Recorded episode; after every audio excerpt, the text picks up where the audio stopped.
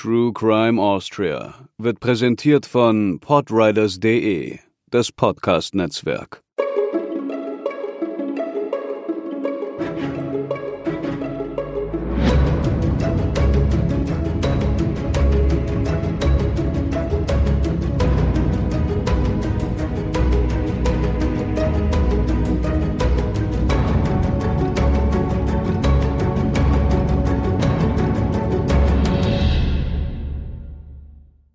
Hallo und herzlich willkommen zur 33. Episode von True Crime Austria.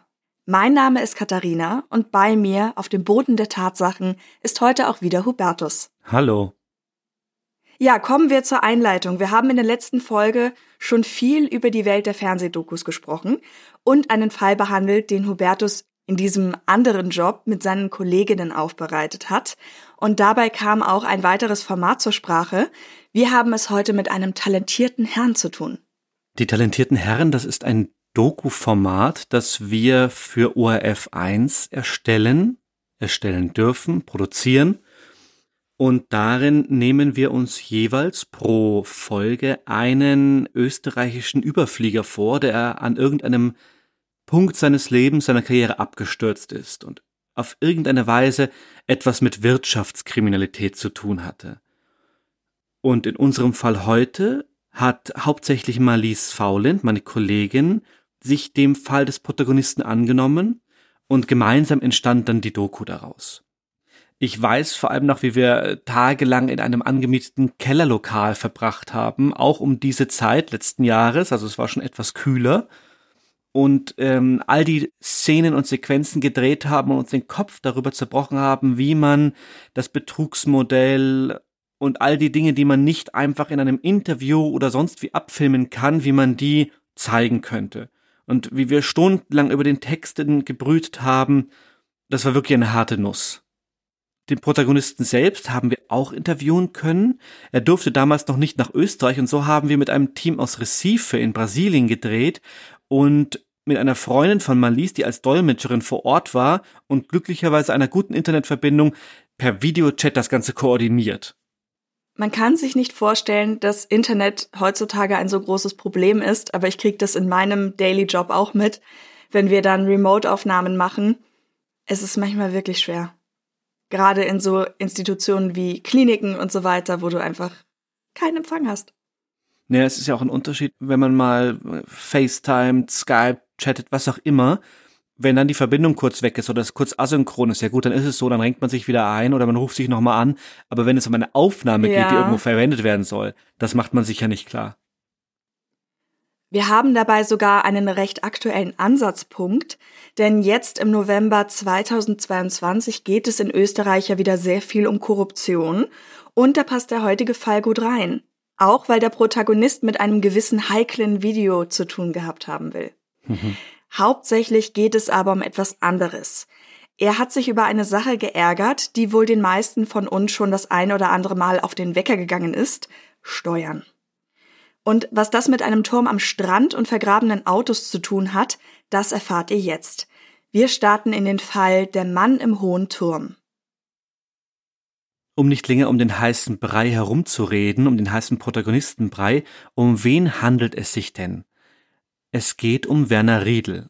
Er wurde am 7. August 1957 als ältestes von drei Kindern in Wien geboren. Seine Schwester Dorothea, nur ein Jahr jünger als er, ist noch heute eine enge Vertraute von ihm. Die Eltern führten offenbar eine glückliche Ehe, sie betrieben eine Strumpfherberei. Riedel galt als aufgewecktes, unruhiges Kind, das stets in Aktion war und von seinen Eltern, besonders dem Vater, auch darin gefördert wurde, Dinge auszuprobieren und proaktiv anzugehen. Nach einer Lehre zum Chemietechniker arbeitete Riedel in einem Labor in einer Siegendorfer Zuckerfabrik, bevor er sich dann mit einer eigenen Firma selbstständig machte, einer Deichgräberei. Auch Fertigteilhäuser bot Riedel an. Gerade in der Anfangszeit hatte er dabei wohl hartes Lehrgeld zu zahlen und einige Schwierigkeiten, die Bezahlung für seine Arbeit von den Kunden zu bekommen. Zum Privaten lässt sich sagen, dass Werner Riedel jung heiratete und Vater wurde. Es folgten später weitere Ehen und Kinder. Soweit so gewöhnlich. Doch in Bezug auf seine erste Firma ereignete sich etwas, das sein Vertrauen in den Staat erschüttern sollte. Ein vermeintlicher Versicherungsbetrug. Doch wer ist dabei der Täter? Dieser Fall beginnt 1985 im beschaulichen Pottendorf, einer Marktgemeinde im niederösterreichischen Baden. Dort befand sich der Firmensitz des ersten Unternehmens. Stein des Anstoßes war ein Auto, genauer ein Ford Escort, der Werner Riedel angeblich gestohlen worden war. In seiner Version der Ereignisse hört sich die Geschichte so an. Er war mit einer Bekannten zum Skifahren gewesen und hätte den Ford in Salzburg abgestellt. Weitergefahren wären sie mit ihrem Wagen.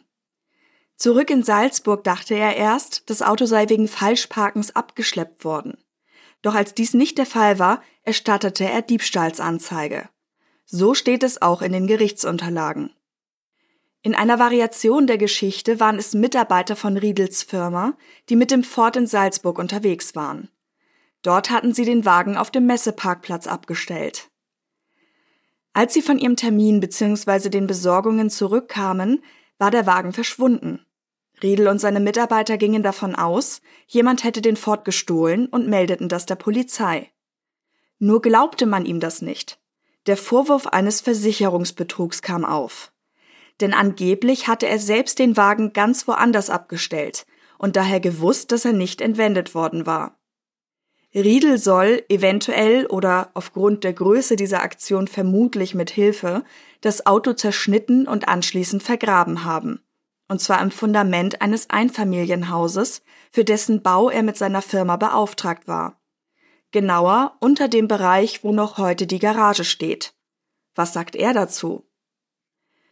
Den Zusammenhang erklärt Riedel selbst so, dass auf der Baustelle Autoteile unter anderem auch von besagtem Ford Escort als Abdeckungen genutzt worden waren.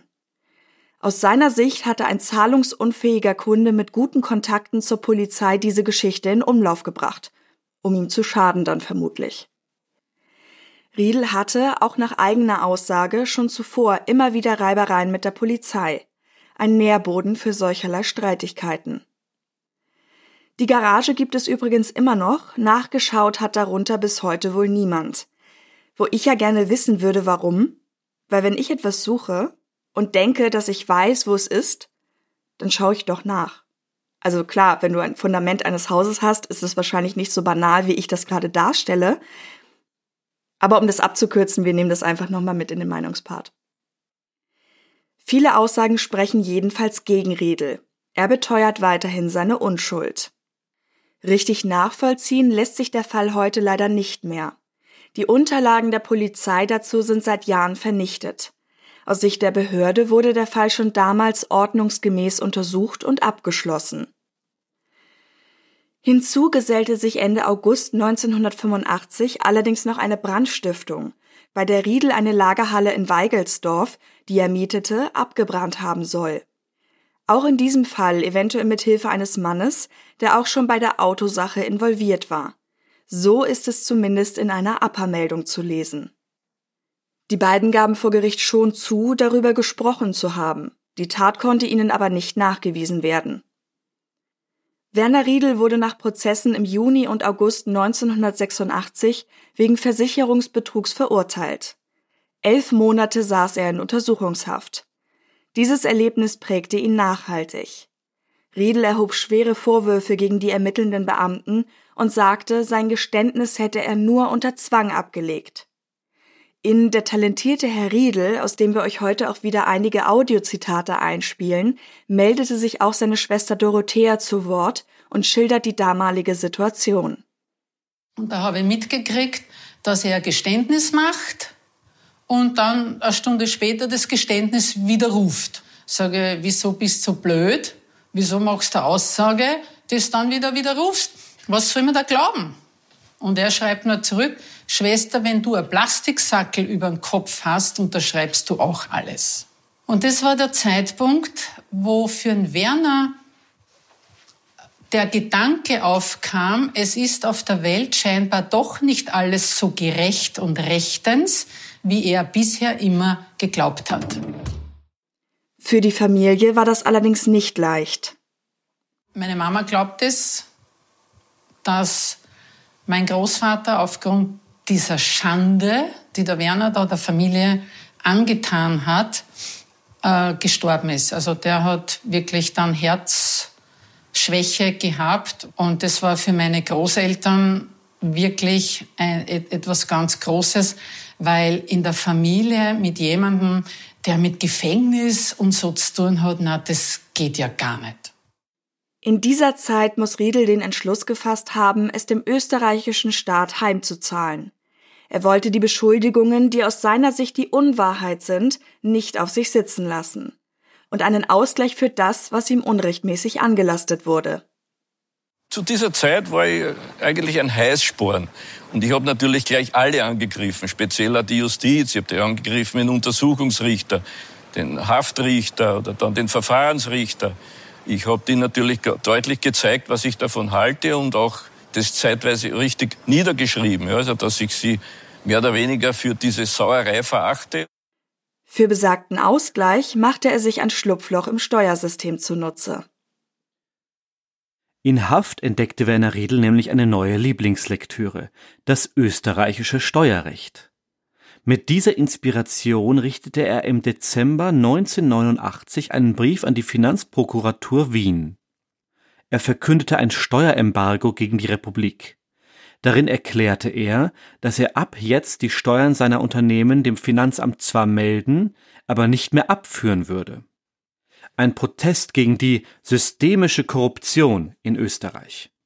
In seinen Worten hieß es Bis auf weiteres werden von mir vereinnahmte Steuerbeträge zur Anzeige gebracht, jedoch die Auszahlung zurückgehalten. In der ORF1-Doku erklärt er den Gedankengang so. Die Haftstrafen für Steuerhinterziehungen haben ein Höchstmaß von einem Jahr. Für ein Jahr eine Strafandrohung von einem Jahr kriegst du nicht einmal einen Haftbefehl. Dann habe ich dieses Embargo ausführlich verfasst und habe gesagt, ich werde die Steuern ordnungsgemäß melden, aber nicht abführen. Dieses Embargo resultiert eigentlich aus der Verantwortung als Staatsbürger, die ich für mich wahrgenommen habe. Damals dachte ich noch, man kann da vielleicht durch Eigeninitiative vielleicht was erreichen. Darüber hinaus verlangte er Schadensersatz für die, laut ihm, unschuldig verbrachte Zeit in Haft. Er verrechnete der Finanz 42 Milliarden Schilling, die er sich durch das Embargo zurückholen wollte, umgerechnet rund 5 Milliarden Euro.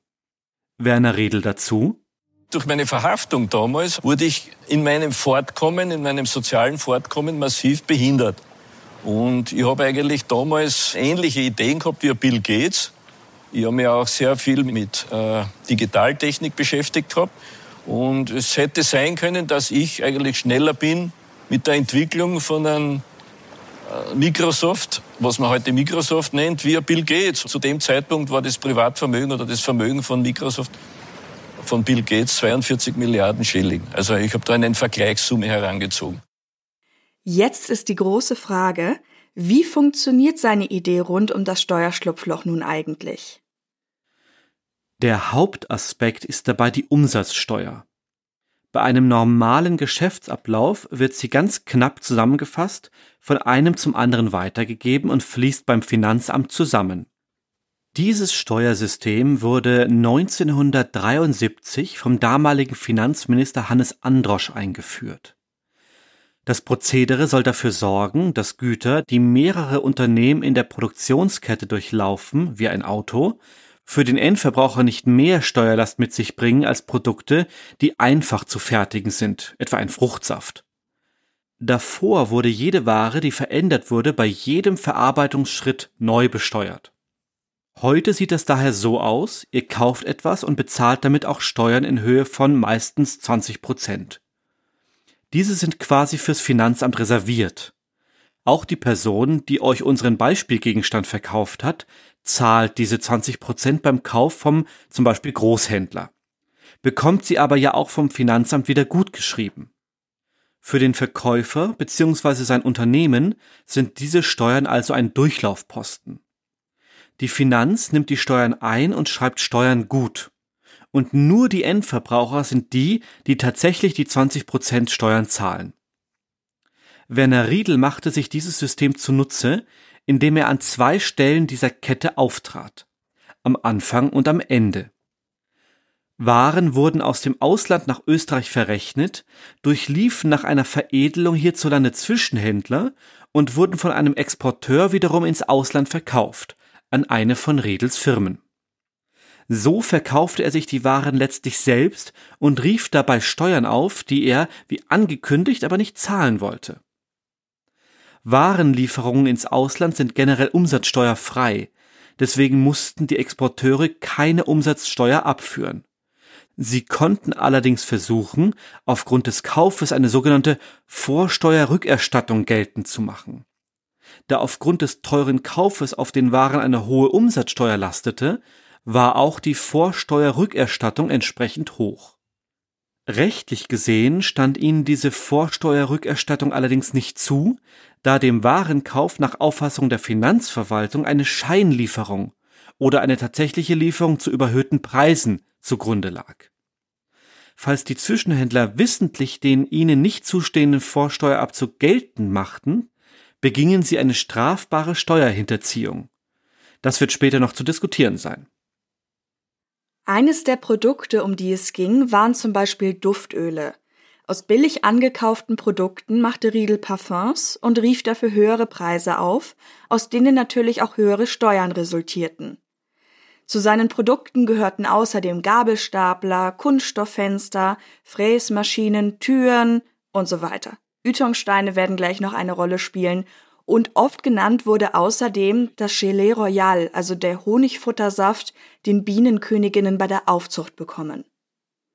Die Waren liefen über mehrere Zwischenhändler, die mit kleinen Aufschlägen weiterverkauften, um ihren Teil daran zu verdienen.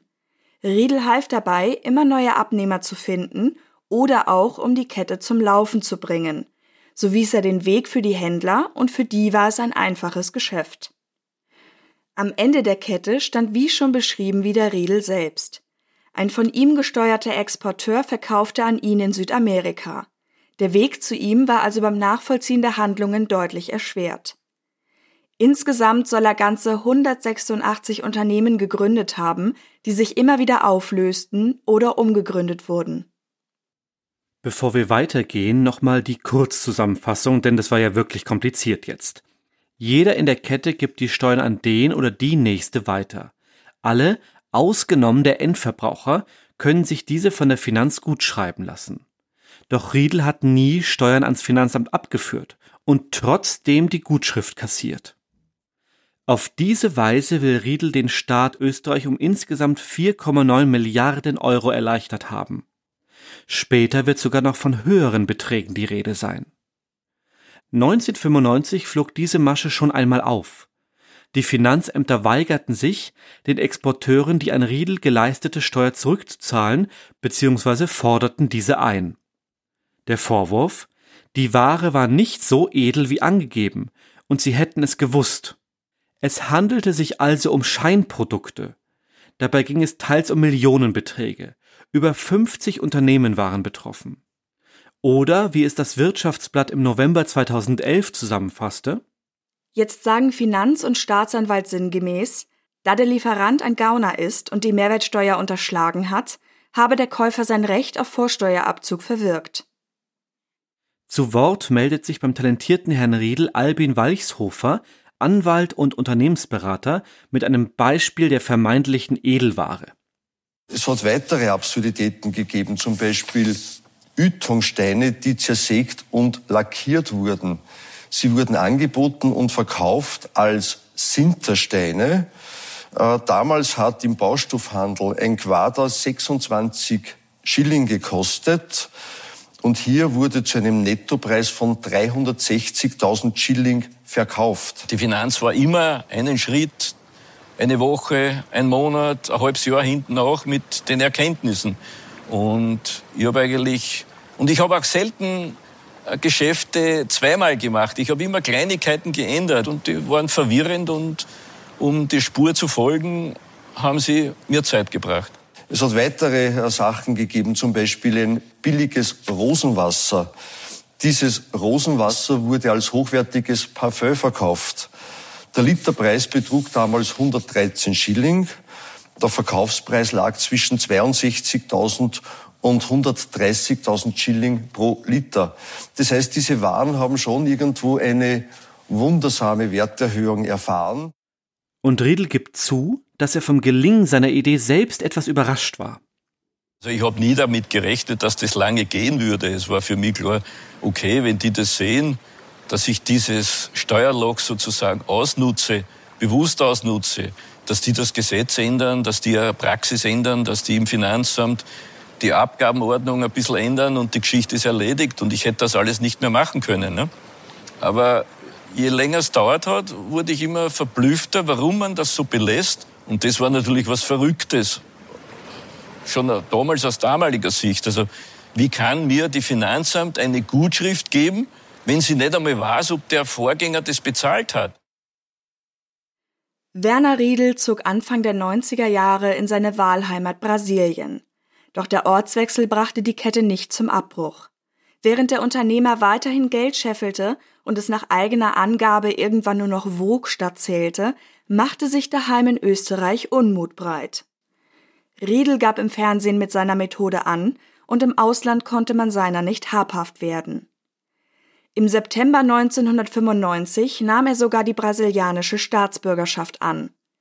Das Land gefalle ihm, und vielleicht hat es auch etwas damit zu tun, dass er wegen der Steuerdelikte nicht ausgeliefert wurde. Zwischen Brasilien und Österreich gab es kein Auslieferungsabkommen. Und als brasilianischen Staatsbürger würde man ihn noch weniger überstellen.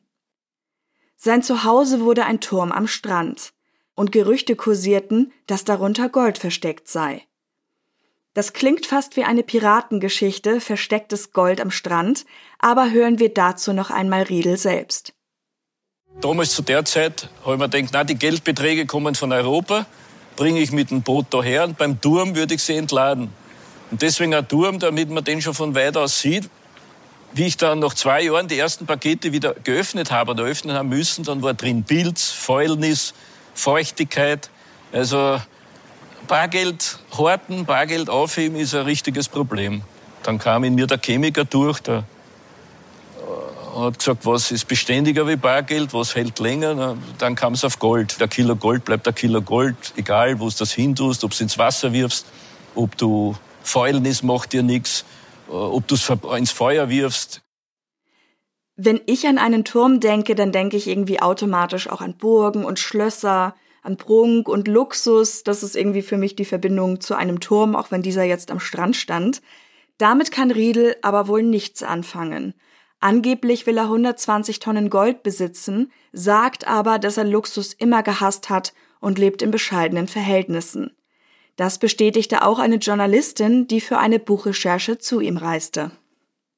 Nun fragen wir uns natürlich, warum wollte Werner Riedel denn unbedingt einen Turm haben? Warum nicht eine große Villa oder ein Anwesen oder irgendetwas in der Art? Das hat einen Grund, der in Riedels Jugend zu suchen ist. Und zwar erzählt er selber, dass er damals den Cartoon oder das Comic Fix und Foxy so gerne gelesen hat und da gibt es den Charakter des Lupo und Lupo lebte in einem Turm und das hat Riedel immer schon so gefallen, dass er sich wünschte, einmal selber einen Turm zu haben und nun hatte er die Möglichkeiten, in so einem zu leben. Und deswegen unser Folgentitel Der Mann im hohen Turm. Weil wir fanden den Turm auch gut. Nur Bescheidenheit in Bezug auf die Taten gibt es nicht. Riedel setzt die Summe der Steuerhinterziehung sogar höher an als das Finanzamt. Wie viel es genau ist, lässt sich heute gar nicht mehr sagen. Wir werden im Laufe des Falles mit den Zahlen arbeiten, die sich Berichten entnehmen ließen. Durch sein neues Leben entstand eine Gegensätzlichkeit. Während man ihn in Österreich in die Finger bekommen wollte, lebte Riedel in Brasilien als angesehener Mann. Er hat auch dort Unternehmen und baut unter anderem Boote, wohl auch heute noch. Für die Menschen dort gilt er als jemand, der großzügig ist und Arbeitsplätze schafft. Obendrein hielt er die Behörden nach wie vor zum Narren. Wenn er von bestimmten Ermittlungsschritten Wind bekam, schaltete er sich ein, gab gelegentlich den aktuellen Schuldenstand durch, sendete Weihnachtskarten ans Finanzamt, hackte sich in Mail-Accounts und sendete Nachrichten ans Finanzministerium. Das beschreibt auch Journalist Peter Petzel, der sich viel mit Riedel befasst hat, bei den talentierten Herren. Außerdem hörte hier noch einmal Riedel selbst und dessen Schwester. Er hat so gute Kontakte gehabt, die sind zum Beispiel bei einer Hausdurchsuchung irgendwo bei wem rein und dann hat das Telefon geläutet und dann war er am Telefon und hat gesagt, Grüße, das Riedel kann Ihnen helfen. Eine der ersten Hausdurchsuchungen war ganz geheim, durfte niemand wissen und, und um 6 Uhr früh ging's los und um 6.02 Uhr läutet ihr Telefon und ich bin dran aus Brasilien. Ne? Er hat es immer wieder geschafft, diese, die, diese Finanz irgendwie zu sekieren auf eine gewisse Weise. Und da hat er sich natürlich so in Szene gesetzt, dass man sagen kann, okay, also ein, einer, der gesetzestreu ist, macht das vielleicht nicht. Sagen wir so, ich hatte immer die Motivation, die Arbeit soll auch Spaß machen. Also ich habe nicht, hab nicht verbissen daran gearbeitet. Katz und Maus spülen und immer zwei Schritte voraus zu sein, das ist wirklich eine Passion vom Werner. Doch was Riedel zugute kam, traf dann leider andere.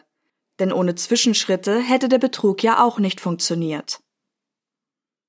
Während Riedel von Brasilien aus die Behörden ärgerte und als Hauptangeklagter abwesend war, landeten rund 20 Menschen, die an den Geschäften beteiligt gewesen sein sollen, vor Gericht. Dazu zählten andere Unternehmer und Unternehmerinnen, Spediteure, sogar Sekretärinnen. So meldete sich etwa ein Händler, der Parfümkonzentrate aufkaufte und nach Brasilien weitersendete. Für ihn war der Ablauf vorgeblich ganz normal gewesen. Auch seine Sekretärin bemerkte nicht, dass irgendwelche illegalen Handlungen damit verknüpft sein sollten. Für diejenigen, die es auf diese Weise traf, bedeutete das nicht nur in einigen Fällen den finanziellen Ruin und Haftstrafen, auch persönliche Beziehungen brachen auseinander. Der Gerichtsakt des Prozesses, der 2002 geführt wurde, hatte 300.000 Seiten und dauerte über einen Monat. Die eben genannten Beteiligten, aber auch weitere Betroffene schilderten dabei eine Voreingenommenheit des Gerichts. Aus ihrer Sicht stand schon beim Start fest, wie die ganze Sache ausgehen würde. Anwalt Walchshofer, der vorhin schon einmal zu hören war, sagte, man hätte nur die belastende Seite betrachtet. Eigentlich hätte es in seinen Augen einen Freispruch geben müssen. Werner Redl sah aus sicherer Entfernung zu. Ich habe diesen Prozess eigentlich gesehen als den Prozess gegen mich. Der tatsächliche Angeklagte war Opfer der Justiz in meinen Augen. Ne? Insgeheim habe ich gewusst, es kann nur wie bei meinem ersten Prozess mit dem Auto, das kann nur fatal enden. Sie müssen ein abschreckendes Beispiel machen, die müssen alle verurteilt werden. Also die Message muss sein, lasst euch ja nicht mit den Werner Riedl ein. Doch auch dem Bruder drohte eine Haftstrafe und der eigenen Mutter. Zu diesem Zeitpunkt war sie 70 Jahre alt. Sie hatte einen Geldbetrag transportiert und wurde dadurch eine der Angeklagten. Das Urteil in ihrem Fall lautete 27 Monate. Tatsächlich musste sie diese Strafe 2006 antreten. Zuvor hatte der oberste Gerichtshof Nichtigkeitsbeschwerden und Berufungen gegen die Urteile aus dem Jahr 2002 abgeschmettert. Einige Geldstrafen wurden sogar erhöht. Einzige Ausnahme war Werner Redels Mutter. Ihr Fall wurde an die erste Instanz zurückverwiesen, um zu klären, ob sie sich tatsächlich des gewerbsmäßigen Betrugs schuldig gemacht hatte. Da sie die Haft antreten musste, ist das Ergebnis klar. Insgesamt gab es am 7. April 2005 14 Schuldsprüche seitens des OGH. Es setzte Haftstrafen von bis zu sechs Jahren und Geldstrafen in Millionenhöhe oder Ersatzhaft bis zu einem Jahr. Der Schaden betrug laut Anklage insgesamt 65 Millionen Euro. Der Kontakt zwischen Mutter und Sohn ist mittlerweile abgebrochen. Sie hat sich von ihm distanziert. Sie schrieb ihm dazu Weil ich mir deine Pflegeleien ersparen möchte, ziehe ich es vor, mich auf diese Art von dir zu verabschieden. Trotzdem wünsche ich dir nur Gutes und hoffe, dass du doch noch ein brauchbares Mitglied für deine Mitmenschen wirst. Deine Mutter. Laut der Schwester könnte dabei auch eine gewisse Enttäuschung darüber mitschwingen, dass der Sohn mit den goldenen Händen wirklich etwas erreichen könnte, wenn er denn nur richtig arbeiten würde. Kurz nach dem Prozess folgte die Aktion, die Werner Redl weithin bekannt machte. Vor laufender Kamera verbrannte er im Jahr 2002 mindestens 167 Millionen Schilling in einem offenen Feuer am brasilianischen Strand. Die Angabe des Wertes stammt aus Interviews mit ihm. In besagtem Video nannte er 290 Millionen. Es gibt Artikel, die diese noch weit höher ansetzen. Gefilmt wurde all das von einem Mann, der aus Interesse zu Riedel gereist war und dort für einige Zeit zu seinem persönlichen Assistenten wurde. Er geht davon aus, dass das Geld tatsächlich echt war. Riedel nannte bei den talentierten Herren seine Motivation. Es war ein Protest natürlich auch. Ich wollte aufzeigen, den Prozess in die Öffentlichkeit bringen. Diese Verurteilung, diese falsche Beurteilung. Und gegen die Mitangeklagten damals in der Zeit. Und damals, das war ein gewisser Protest, ja. Nach jahrelanger Sicherheit folgt nun aber doch, was die Republik Österreich sich schon lang gewünscht und Riedel für sehr unwahrscheinlich gehalten hatte. Die Auslieferung. Im September 2002 erging ein internationaler Haftbefehl vom Landesgericht Wien wegen gewerbsmäßig schweren Betruges und krimineller Organisation gegen ihn. Dies gründete auf dem abgeschlossenen Verfahren. Nach dem Prozess gegen die anderen Involvierten wurde sein Steuerdelikt zu schwerem Betrug. Dies erweiterte den Strafrahmen auf über ein Jahr. Er wurde auslieferbar. 2004 kam es durch Widerstand gegen die Staatsgewalt zu einer Erweiterung des Haftbefehls. Außerdem prüfte man die Rechtmäßigkeit von Riedels brasilianischer Staatsbürgerschaft. Laut Zielfahnder Helmut Reinmüller, der mit diesem Fall betraut war, gab es über den Interpol-Kanal die Information, Riedel wäre verheiratet und dies wäre der Grund für die neue Staatsbürgerschaft gewesen. Verdeckte Ermittlungen der Bundespolizei zeigten dann allerdings, dass Riedel mit einer ganz anderen Frau an einem ganz anderen Ort zusammenlebte. Eine Scheinehe also. Riedel bestreitet das. Diese Ehe gab es nie. Die Staatsbürgerschaft wurde mir erteilt aufgrund einer gültigen Aufenthaltsgenehmigung. Und das brasilianische Gesetz schreibt vor, vier Jahre ohne kriminelle Taten in Brasilien leben, kannst du einreichen um die Staatsbürgerschaft. Doch an der Ergreifung änderte das nichts. Am 30. März 2005 wurde er auf einem Trip in die Hauptstadt Brasilia verhaftet. Er wollte dort den Wirtschaftsminister treffen und mit ihm über Projekte zum Schutz des Regenwaldes sprechen. Ich landete um 7 Uhr in der Früh in Brasilia und wir waren schon alle zum Aussteigen fertig im Flieger und auf einmal sagt die Stewardess, alle bitte zurück auf die Plätze. Und in dem Moment kam es wie ein Schock für mich, jetzt ist es soweit, sie holen mich. Ich habe sofort gespürt, sofort gefühlt. Es folgte Auslieferungshaft im Hochsicherheitsgefängnis Padua in Brasilia. Doch nach wie vor war nicht klar, wie es nun um die Staatsbürgerschaft stand. Sie wurde Riedel 2006 schließlich entzogen. Zudem hielt man fest, dass er bei der Einreise nach Brasilia nicht bekannt gegeben hatte, dass er in Österreich eine Straftat begangen hatte und nach ihm gefahndet wurde. Im Inland hatte es nämlich bereits einen Haftbefehl wegen der Finanzdelikte gegeben.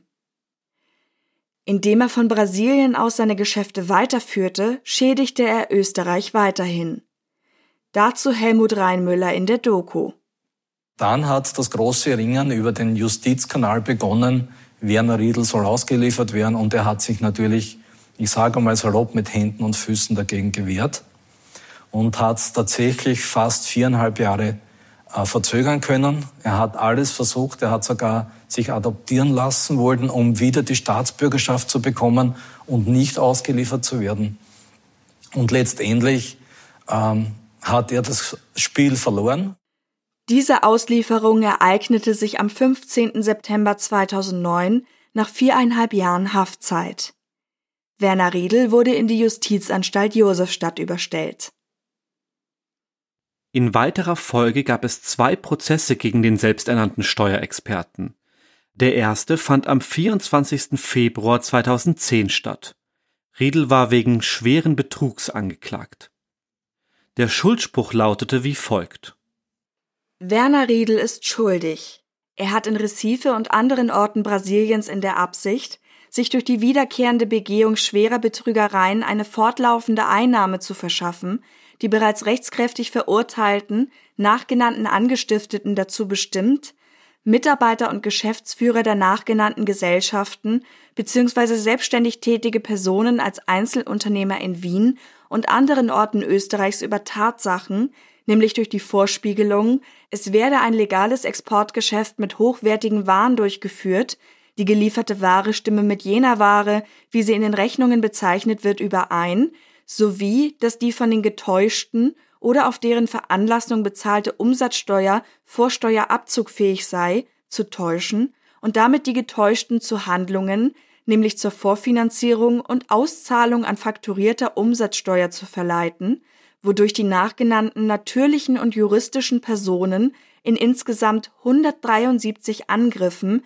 in einem 50.000 Euro übersteigenden Betrag, nämlich im Betrag von insgesamt 2.577.356 Euro geschädigt wurden. Und 15 Cent habe ich unterschlagen. Ich weiß, das habe ich wohl gemerkt. Werner Riedel hat hierdurch das Verbrechen des gewerbsmäßig schweren Betruges als Bestimmungstäter begangen und wird hierfür zu einer Freiheitsstrafe in der Dauer von sechs Jahren verurteilt. Der Verurteilte hat die Kosten des Strafverfahrens zu ersetzen. Die von Werner Riedel in der Zeit vom 30.03.2005 um 0 Uhr bis zum 24.02.2010 um 13.10 Uhr verbüßte Vorhaft wird auf die verhängte Freiheitsstrafe angerechnet. Von der Abschöpfung der Bereicherung wird abgesehen. Die Privatbeteiligten werden mit ihren Ansprüchen auf den Zivilrechtsweg verwiesen. Erschwerend kam die hohe Zahl der Angriffe, die uneingeschränkt führende Stellung bei deren Ausführung und das Überschreiten der zweiten Wertgrenze um mehr als das 51-fache hinzu. Mildernd waren das umfassende reumütige Geständnis, das Zurückliegen des gegenständlichen letzten Sachverhalts durch nunmehr nahezu 15 Jahre und dass es, wenn auch nur in ganz wenigen Fällen, doch teilweise zu Schadensgutmachung kam. Von der Abschöpfung der Bereicherung war abzusehen, weil weder klar war, wie viel Geld Riedel hatte, noch wo es sich überhaupt befand. Der gerichtlichen Schätzung nach wäre der Verfahrensaufwand höher als die Aussicht auf Abschöpfung. Der große Prozess um den Steuerstaatsfeind Nummer eins war also eher eine Grundsatzangelegenheit. Riedel versuchte sogar, von sich aus die Strafe heraufzutreiben. Ich habe ihm gebeten, bitte verlangen Sie Höchststrafe. Hat der Staatsanwalt gemeint, das werden wir nicht kriegen. Habe ich gesagt, na, Sie müssen sich bemühen einfach. Das, mit meiner Zustimmung geht das. Ne? Und es war eben dann eine recht lustige Verhandlung. Diese Höchststrafe hätte sich auf zehn Jahre belaufen. Vor Gericht rief Werner Riedel schließlich auch ein Ende seines Embargos aus für künftige Geschäfte. Obendrein bot er dem Finanzministerium unter Josef Pröll im Februar 2010 unentgeltlich seine Hilfe als Steuerexperte an. Dies wurde, nicht überraschend, abgelehnt. Anfang März 2010 kam es zur Bestätigung des Urteils, damit war es rechtskräftig, und zu Riedels Freilassung nach zwei weiteren Hafttagen. Denn knapp fünf Jahre hatte Riedel in U-Haft abgesessen. Das letzte Jahr wurde ihm bedingt nachgesehen, so dass er auf freien Fuß kam. Um neue Coups war er im Anschluss nicht verlegen.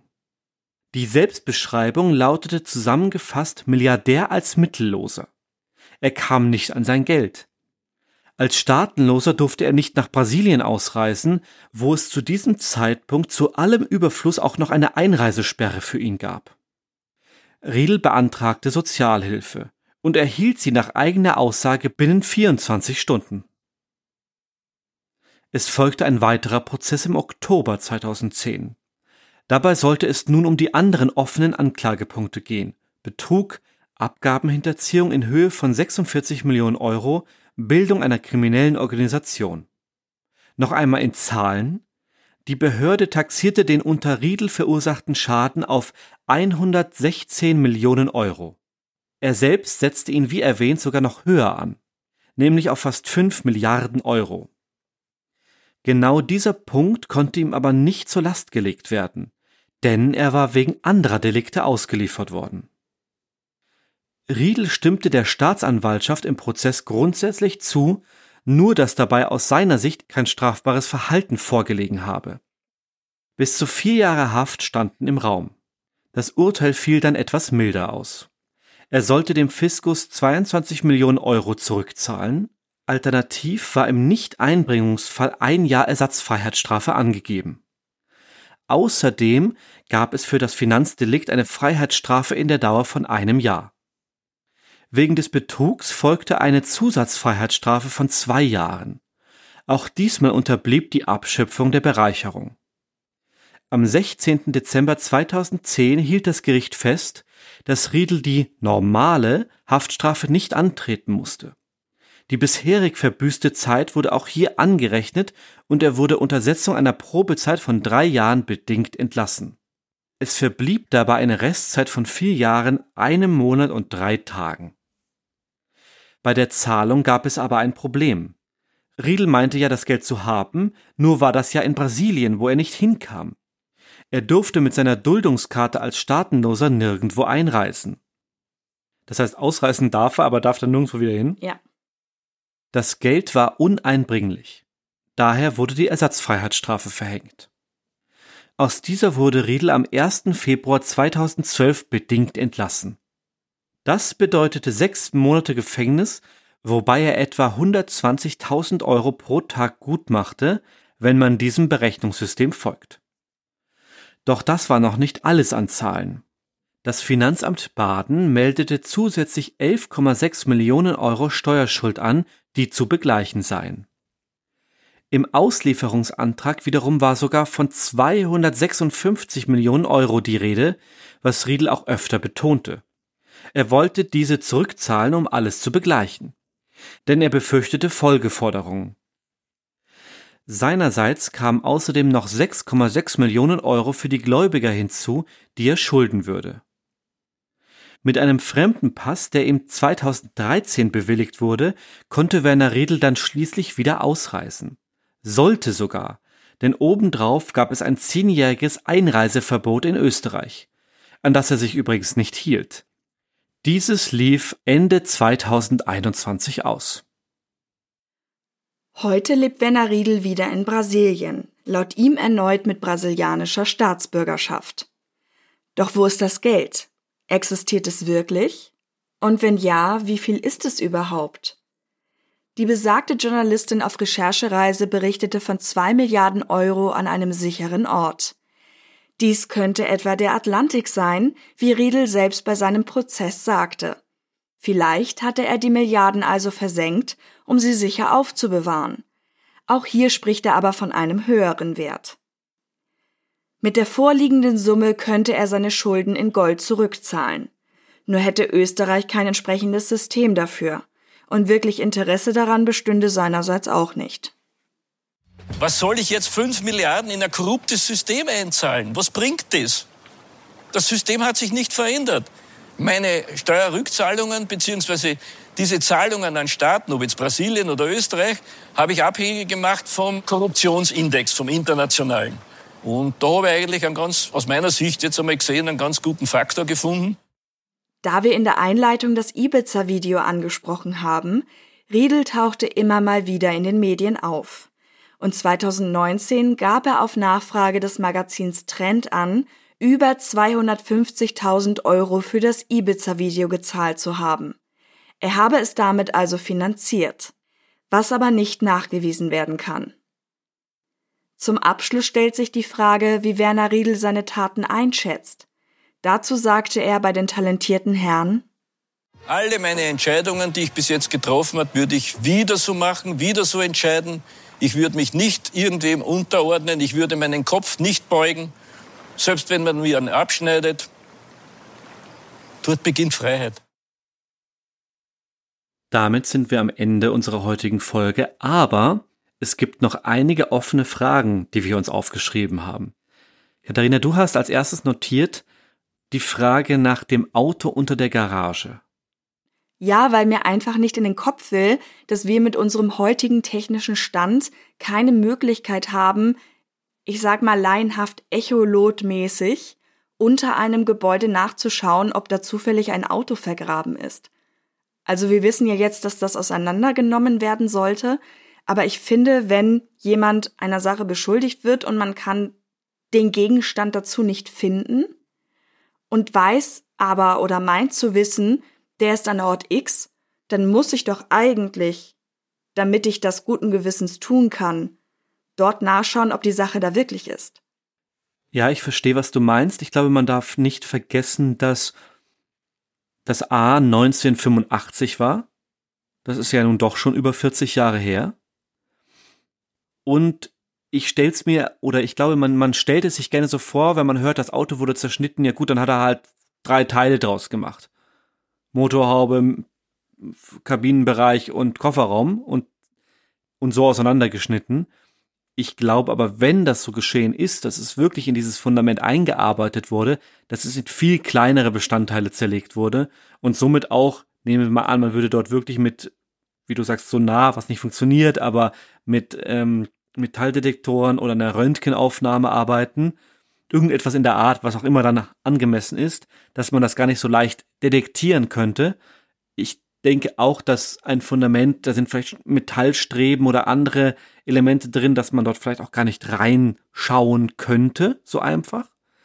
Und dass vielleicht dem Gericht oder dem, den Ermittlern es nicht im Verhältnis stand, dass sie so viele andere Indizien hatten, die für die Verurteilung oder für den Prozess ausreichten, dass sie den wirklichen Tatsachenbeweis gar nicht mehr erbringen mussten, zumal der dann einfach nicht im Verhältnis dazu stand, das ganze Einfamilienhaus beziehungsweise diesen Garagentrakt abzureißen und da wirklich drunter zu schauen.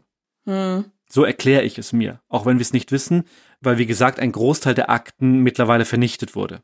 Ich denke bei sowas einfach immer an Medical Detectives und Co., wo dann ja einfach später noch Erkenntnisse gewonnen werden, weil sich einfach gewisse Sachen weiterentwickelt haben. Und mir ist schon klar, dass das damals für die Behörde abgeschlossen war und man natürlich nicht bei jedem Fall schauen kann, ah, da sagt jemand, der verurteilt wurde, das ist aber anders gewesen und deswegen schauen wir im Nachhinein nochmal nach. Also es gibt zu viel Volumen an Taten, die akut sind, mhm. dass man das tun würde. Aber trotzdem kann ich zumindest an der Stelle den Ärger darüber verstehen. Man hat keine jemand, Gewissheit, ja. Ja, wenn mir jemand sagen würde, Katharina, du hast Hubertus Brieftasche geklaut und vergraben und ich sage, nein, das habe ich aber nicht getan und die sagen, doch, das liegt aber da und da und es schaut einfach keiner nach und daraufhin werde ich dann verurteilt, fände ich auch gemein. Hm. Eine andere Frage, die immer wieder aufgeworfen wurde, wann immer es um Riedel geht und seine Geschichte, wie viel Geld hat er nun wirklich? Hat er überhaupt noch Geld? kommt er nicht dran an das Geld? Er sagt ja selber, dass er in Gold noch etliches hat. Und wenn wir etliches sagen, dann meinen wir aber Millionen. Es gibt auch Fotos von ihm, wo er mit Goldbarren posiert, aber wirklich wissen tut es keiner. Die Frage ist auch, er lebt, soweit wir wissen, relativ bescheiden, das mag seine Lebensführung sein in Brasilien, aber Natürlich denkt man, wenn jemand so viel Geld hat, dass er sich dann eben auch ein Leben aufbaut, das dem irgendwo entspricht. Auf der anderen Seite ist das vielleicht voreingenommen und er sagt ja selber, dieses Geld ist ja quasi nur gebunkert, nur geparkt. Ja, er hat tatsächlich gesagt, dass er das quasi treuhändisch verwaltet, weil was ganz oft aufkommt, ist ja auch, er klaut eigentlich oder hat geklaut den österreichischen Steuerzahlern und Zahlerinnen das Geld, was sie eben einzahlen als Steuer. Was natürlich Unmut erweckt, weil das System hat einen Grund, warum es besteht. Und einige halten sich dran und andere eben nicht. Und da könnte man natürlich als Steuerzahler in diesem Land sagen, ja, das finde ich nicht gut. Oder ich finde die Art, den Grund des Systems gut, aber nicht die Art, wie das System arbeitet oder umsetzt. Und er sagt dazu, es ist im Grunde nur verwaltet. Also er gibt dieses Geld, was er nicht abgeführt hat, nicht für sein Leben aus, sondern er verwaltet es eben im Sinne von, ich würde es ja zurückgeben, wenn das System es zulässt. Aber dadurch, dass das System nach wie vor korrupt ist, habe ich kein Interesse, das dort einzuzahlen. Ja. Und ich glaube, Rechtssicherheit war auch immer noch ein Thema. So sagt er, und das ist zumindest so seine Darstellung. Genau, ja.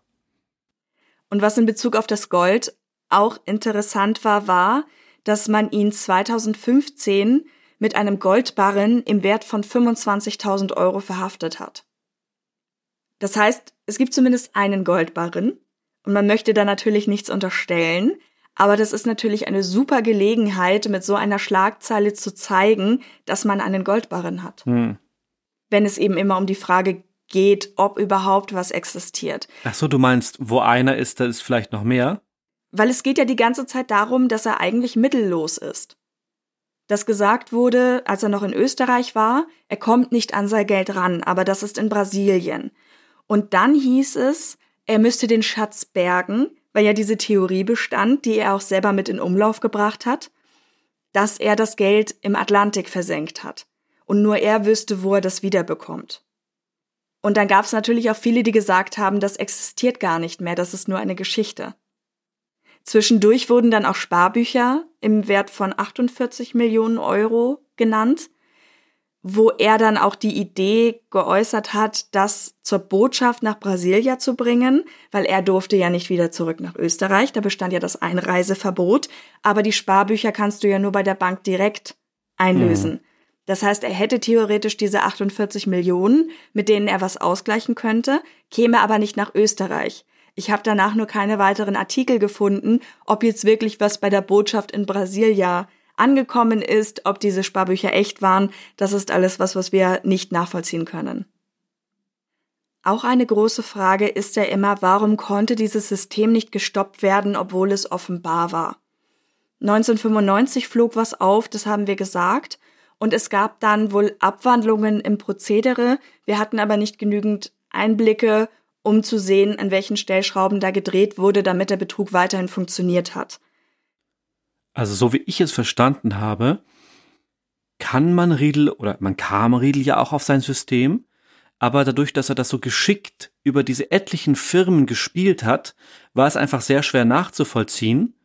Und das bedeutet im Umkehrschluss, dass das viele Leute einfach tun könnten, die Finanz aber ohne akuten Grund dort nicht die Ressourcen hat oder willens ist, die Ressourcen aufzubringen, nachzuschauen. Nicht? Es gibt ja immer diese Stichproben und manche fühlen sich irgendwie begründet an, manche sind tatsächlich vielleicht zufällig der Finanz. Und ich glaube, das ist der Grund, warum man damit durchgekommen ist, weil dieses verworrene System einfach nicht zu durchschauen ist, wenn man nicht wirklich genau hinschaut. Und das hat halt sehr lange niemand getan. Aber das heißt, du meinst, dadurch, dass er schon in Brasilien ist, das haben wir ja auch gesagt, er konnte nur wegen dieser Steuerdelikte nicht ausgeliefert werden. Was sich übrigens geändert hat seit 2014, weil seitdem gibt es ein neues Abkommen zwischen Brasilien und Österreich, was auch Wirtschaftskriminalität einschließt. Vermutlich auch als eine der Folgen aus diesem Fall. Wahrscheinlich, ja. Aber das heißt, du meinst, diese Verschleierung führt dazu, dass man eigentlich nicht wusste, dass er dahinter steht. Weil ich denke mir halt oder habe mir gedacht, in der Aufarbeitung dieses Falls, da ist jemand, der sagt ja auch, er hat von Anfang an offen gesagt, was er tun würde. Das möchte ich hier auch nochmal betonen. Ja, aber dann, also das ist nochmal eine Ankündigung, die er getan hat mit seinem Embargo. Da sagen sie alle, oh, ein Spinner, ba, lass den mal reden. Und dann kümmert man sich nicht weiter drum. Und irgendwo bei diesen unzähligen Firmen, die in Österreich sind, werden dann plötzlich neue Firmen registriert und die beginnen zu handeln. Warum dann auf Riedel rückschließen? Weil er eben, er ist ja nicht rumgerannt, hat gesagt, schaut hier, das alles sind meine Firmen, mit denen baue ich dieses System auf. Sondern er hat ja ganz bewusst verschleiert, dass er hinter diesem System steckt. Hm. Genau das wäre meine, meine Frage gewesen in weiterer Folge, wenn ich zum Punkt gekommen wäre ähm, dass also er dann nicht mehr mit seinem Namen aufgetreten ist oder mit seinen vorherigen Firmen und deswegen war er irgendwo da drin und konnte mit abschöpfen, aber war halt nicht als der eine auszumachen. Klar, so verstehe ich das. Warum sonst die Mittelsmänner? Warum sonst das äh, nach Brasilien verschiffen etc.? Wenn man, wenn man will, dass die Leute auf das System kommen, dann schreibt man überall groß Werner Riedel drauf ja, dass er das ja. nicht will, ist schon klar, aber ja. es geht ja einfach darum, man weiß, dass es da jemanden gibt, der sich mit einem Thema auskennt, der da gewisse Lücken auch sucht, der mit diesen Lücken schon gewisse Gewinne, nenne ich es mal, gemacht hat. Und irgendwie kommt man trotzdem nicht durch. Ja, aber ich glaube, du darfst dir, also, ich glaube, du darfst dir nicht vorstellen, dass da bei der Finanz, nachdem er sich quasi aufgeregt hat und sein Embargo verkündet hat, eine Taskforce gebildet wurde, die ab dann geschaut hat, was tut Werner Riedel. Die Embargo-Taskforce. Ja. So, man hat es, glaube ich, einfach schulterzuckend hingenommen. Das ist meine Spekulation. Nicht hingeschaut, was auch immer. Kurz hingeschaut, es dann ausschleichen lassen. Auf jeden Fall wurde er nicht Tag und Nacht beschattet und jeder seiner Schritte überprüft und so konnte er eben dieses System aufbauen. Mir scheint das alles furchtbar anstrengend. Für alle Seiten. weil es so kompliziert ist.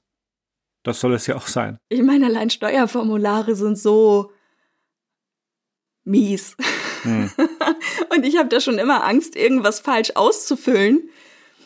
Und da werde ich inhaftiert, weil ich meine Steuern nicht. Ja, das wirst du. Was du den Staat gekostet hast, unglaublich. Du musst dich wirklich ängstigen. Ja, ich mit meinen Megagewinnen. Hm. Vielleicht dazu ein kleiner Schwank. Ich hole mir bewusst Hilfe bei meinen Steuersachen, weil ich halt wirklich, ich habe wirklich Angst, da was falsch zu machen. Das war kein Witz. Ich möchte das alles korrekt machen. Und ähm, man muss ja auch so eine Gewinn-Verlust-Rechnung dann machen, wenn man freiberufliche Einkünfte hat. Und meine Steuerberaterin hatte einfach nur milde gelächelt. Und ich war so stolz auf die Sachen, die irgendwie durch meine, meine freien Tätigkeiten dazukommen und sowas. Und sie war nur so, ach, bei Ihnen geht es ja um nichts. Und ich saß da und dachte, ach so, okay. ja, also viele komplizierte Worte heute, sehr fachlich heute zu einem Thema, das, wie in der Einleitung gesagt, uns alle irgendwie umgibt und uns wahrscheinlich in vielleicht 90 Prozent der Fälle furchtbar auf die Nerven geht. Zum Abschluss gibt es noch einmal den Hinweis auf unsere Social-Media-Plattformen. Ihr findet uns, wenn ihr zum Beispiel unsere Galerien ansehen wollt, auf Instagram und Facebook als True Crime Austria und bei Twitter als True Crime AT. Und wenn ihr uns für unsere Arbeit hier unterstützen wollt, gibt es zwei Support-Plattformen. Das sind Patreon und Steady die ihr unter anderem über unsere Show Notes erreichen könnt. Oder als dritte Option gibt es auch noch PayPal, das ich zwischendrin immer mal wieder unterschlage leider und immer mal wieder anders ausspreche. Aber auch dazu gibt es einen Link in den Show Notes. Und wir möchten die Support-Rubrik heute auch dafür nutzen, uns bei einer Hörerin ganz besonders zu bedanken. Der lieben Simone. Es ist nämlich Shoutout-Time. Simone ist Sherlocks ganzer Stolz. Und damit auch unserer. vielen Dank für deine Unterstützung. Ja, vielen Dank. Und das soll es für heute gewesen sein. Wir sind jetzt im November 2022. Unsere Folgen erscheinen einmal monatlich. Das heißt, wenn ihr in den letzten Folgen gut aufgepasst habt, wisst ihr sogar, was im Dezember folgt. True Crime Mystery. ja, schön, dass du da drüben Spaß hast.